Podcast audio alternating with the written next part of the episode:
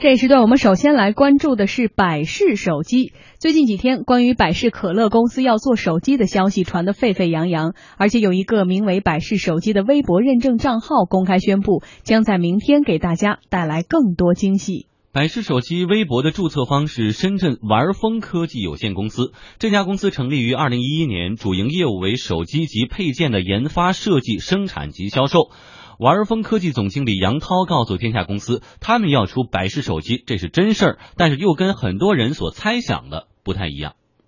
网上这一段，尤其这两三天传的各种各样的这种消息，包括我们今天也收到美国百事总部那边的信息，说这些信息都已经传到海外去了。那实际上这件事情呢，是应该说是百事的一个品牌授权，并不是百事公司自己决定要进入这个手机行业。就这件事情呢，我们是在去年的时候就跟百事公司去做了沟通。那他们看到我们之前做的一些手机的案例呢，觉得还挺好。那所以美国总部那边很快就跟我们达成了合作协议。那更多的应该是它的一个品牌的一种延伸，他们允许百事的这个品牌放在一些新的一些产品线上，可以丰富它的百事的理念吧。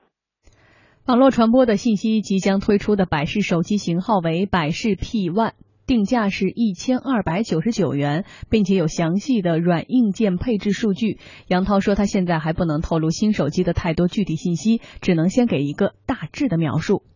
目前中国手机市场上竞争非常激烈，大家都会在拼功能、拼性价比、拼价格、拼规模。在这样的一个整体的这种环境下，我们其实百事手机的这种定位并不想去参与这个口水战，我们只想安安静静的做一款跨界的这种产品。吸引一部分的消费群，从这个产品线的定位上来讲，我们可能会集中在价位不是特别高，大约可能是在一千块钱到两千块钱这样的一个价位，可能也不一定会追求那种最领先的、没有经过这个验证的一些新技术。啊，瞄准这个年轻人，当他们在选择华为、小米手机的时候，可能给他们一种多一点的选择。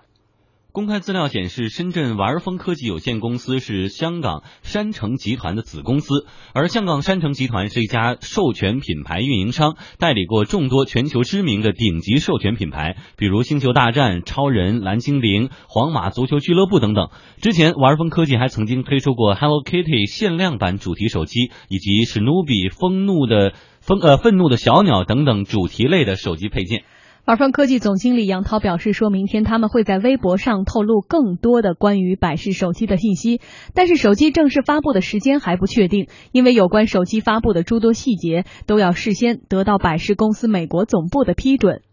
正式的发布要等到百事公司给我们审批完了，我们才去发布，因为我们毕竟是对外宣布是百事手机的这种名义嘛，所以说我们从产品设计。到我们的营销推广都需要百事公司的审批，也就是需要美国百事公司的这种审批。我们也是按严格按照他们的这种流程来的嘛，就是说有所有的这个产品，包括对外的这种传播，从产品的这种设计、工厂的选择到最后经销商的这个一套东西，都需要他们的同意嘛。嗯，合着就是一次品牌授权哈。百事方面我什么都不不干，我也没有设备，也没有人员，但是我这品牌可以可顶多是租给你用，然后你生产手机的人就卖，但是全程的过程当中我要把控，所以呃，立栋会因为。这是百事授权的一个品牌，觉得它就是一个大牌子手机吗？我觉得它过这年龄了啊，这个，但是也不呃，就是说不排除有很多的百事的一些粉丝啊，因为百事可乐它实际上这么多年的这个运营下来，它和这个可口之间的这种啊，就是。呃，竞争的关系嘛，它一定是要出其不意，然后呢，会吸引到一部分的这个市场的这个需求。那很多的人，呃，因为是有着百事的这个授权那个品牌的话，有可能去尝试这个手机。我们现在我们也看到从网上看到一些细节啊，就是它这个手机的大概的配置。那这个配置看起来的话，和它的价格这个性价比还算是可以的。就现在透露的某些信息来看的话啊，但是具体的要看他们的公官方的一个公布了。但是我觉得，呃，还是有一。定的这个市场号召力的，嗯，如果它不是长成百事可乐的那个样子的话，我觉得对我来说没有任何的兴趣点。但是却它可能最多最多就是说，呃，是不是这个一个是呃品牌召唤可乐很容易，借鉴这个百事。另外呢，可能百事可乐的某些应用啊，有些直接给它在植入在里面啊，呃，做一些这个这个更简便的一些应用的植入，我觉得这个可能是有的。但是你说呃，是不是能够在手机市场呃占据一定的很比较大的市场份额？我觉得这个对，而且它这个一千二百九十九元这个价格，其实跟这些比较小米啊，对，华为啊，已经做得很好了。对。而这家的公司，这家公司玩风科技，呃，至少之前也没有看到在手机上或者说在这些方面发力更多吧。呃，但是很多年前他这边讲到就是 Hello Kitty 的主题手机，那个手机我知道，因为当时我有朋友用过那个手机，当时还是比较这个呃比较炫的，至少它在一部分的。小众中间还是能够有一定的市场的。那我想别的手机带个 Hello Kitty 壳不好？我觉得那是 Hello Kitty 的影响力。对 Hello Kitty 的影响力，所以他就就是要借这个品牌，为什么要要做一个百？这个品牌的授权呢，实际上他是认为百事可乐作为一个啊一个很知名的、很著名的一个软饮的品牌，对吧？呃，已经是获得了很大的一个市场的认可度。那我再用它的品牌，可能他们也是谈了一定的这个价格的一个协议嘛，然后试着去做一下，再做一款这个手机，是不是会能够起到一个。借力的一个对，其实我们以前也分析过，像 Hello Kitty，大家说的是最便宜的一个、最廉价的一个品牌的一个各个授权嘛，它授权了上百上千种东西，但是它其实最后的收益它是要分成的，所以它就赚的盆满钵满，所以这种收钱也不奇怪。我以前还在很多的二三线城市喝到兰博基尼饮料，我说这必须是侵权，后来一查还真是人家那个，对对对，是意大利还是哪儿？就他们那个公司来授权的，授权饮料厂，对。对对来生产。品牌授权在国内的企业确实比较少见啊，但是国外这种情况。是很多的，就是说，他为了扩大它的生产线，如果说啊产品线嘛，它不会在不影响它主品牌的这个定位的情况下，因为我们知道这个定位很重要。就大家对百事的印象，当然它是一个软饮，这是一个啊这样的一个饮料，它不能说因为这个情况，然后我做了一款毫不相干的一个产品，甚至要损害到，有可能损害到它这个定位的话，我觉得他是不会去做的。哎，但是我有疑问啊，你像现在华为也在为谷歌手机代工，嗯，是吧？华为工工厂生产出来的手机，但是贴上的是谷歌的标，但是前提是华为的做手机已经比较成熟了，所以这次百事，那他哪怕要做手机，为什么不跟一个很成熟的厂商，跟他采用合作的方式？呃，服务外包的方式，然后贴上这个百事的标，不这不很好吗？可能更多的就是百事看重的是这家公司对于品牌的包装能力，就更多的它并不是说它的手机的研发能力，当然它本身就是在做一些手机的零配件啊，做一个行业内本身在做一个这样的一个市场，但是更多的是。他对于这种国际品牌这种把握力，可能在和其他的厂商有。或者有没有可能，因为他现在还没有完全的发布具体的细节，他真的做出了一个还让大家挺眼前一亮的手机。就是这个眼前一亮，不在于说是那种特别的那种高，不在于拼性能，可能他拼的就是品牌外观。像当时 Hello Kitty 就是萌萌哒嘛，哎，就是一个设计外观的这样的一个独特性。对，对于什么是品牌授权行为哈，我们也专门的采访到了品牌专家杨希伦。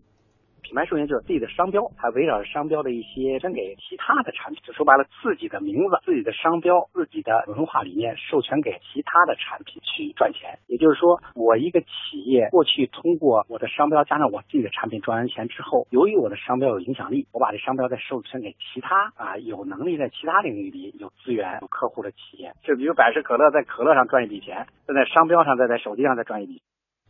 品牌中国产业联盟秘书长王勇说：“品牌授权是国际上一种通行做法。这种做法呢，其实在国际上是比较通行的做法。第一种方式呢，是品牌的拥有商，那么他希望呢，能够除了在自己的主业之内呢。”他还能够希望在其他的行业也能够有所收益。第二种呢，就是品牌影响力的诉求，因为有些人呢，除了在这个行业里面的发展之外，他还希望呢，就有更多的行业里面能够听到自己品牌的声音，然后反过来同时呢，促进自己主业的发展。啊，第三种呢，资产运营的角度来考虑，希望呢，就是能够有一些另外的收益。一般来说呢，一个强大的品牌能够让消费者产生清晰的识别，并唤起消费者的品牌联想，进而促进消费者对其产品需求。以百事手机为例，玩风科技通过品牌授权，可以立刻获得百事品牌的知名度，迅速的被消费者知晓，而且消费者可能愿意付出比以前更多的钱来购买百事的产品，提高了产品的利润率。而对于百事公司来说，品牌授权意味着品牌的有效延伸。它不仅投入，它不用投入厂房、设备、办公、库存、人员等等繁琐的事宜，就可以进入到一个新的市场，也极大的增加了消费者与品牌形象直接接触到的机会，有效的扩大了品牌宣传，延伸了品牌生命。总的来说呢，品牌授权是一个对授权方和被授权方都有利的商业形态。但是，品牌专家杨希伦觉得，百事作为饮料巨头，居然会授权一家小公司来做手机，看上去还是有点古怪。他怀疑其中可能有更大的战略图谋。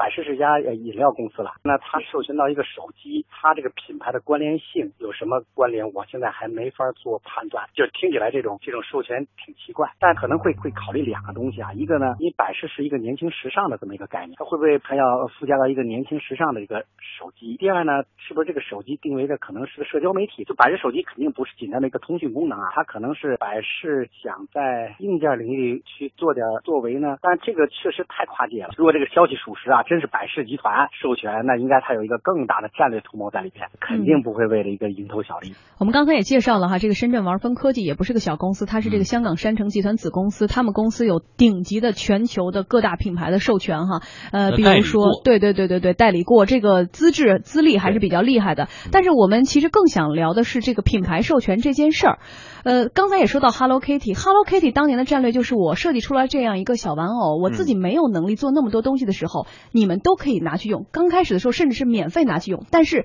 你做的任何东西，你想赚钱，你就得做得好，你做得好，老百姓才会买单，才会有口碑。然后你赚钱了，我来分成，我也赚钱。就因为这样的一个开放式的理论，然后呢，最后大家都赚到了钱，他最后授权到了上百种、上千种。Hello Kitty 的品牌也立起来了，而它的衍生品多到数不其数。像现在愤怒的小鸟也是做的很好，可是反观我们国内这块做的就非常差。比如我们小时候非常好的那些动画人物是吧？金刚葫芦娃，然后黑猫警长。如果我们自己做不好，为什么没有别人去做？这些真的是有八零后的回忆。我不相信它出来的衍生品任何的东西没有人买，我觉得肯定会有市场。这里面可能就还是缺乏一种很好的市场交易，就是说市场交易机制，就是说这里面有存在很大的交易成本。嗯，所以呢，导致了很多的他想去做这个品牌授权的过程呢，呃，双方对这个。这个市场的认可度是有分歧的，就分歧比较大，所以才造成了说我们比如说我要做一款，我们知道黑猫警长在很多人的心目中，很多八零后的心目中是占有很重要位置的。对啊。其实他做一些衍生产品是完全可以的，但是为什么没有做成呢？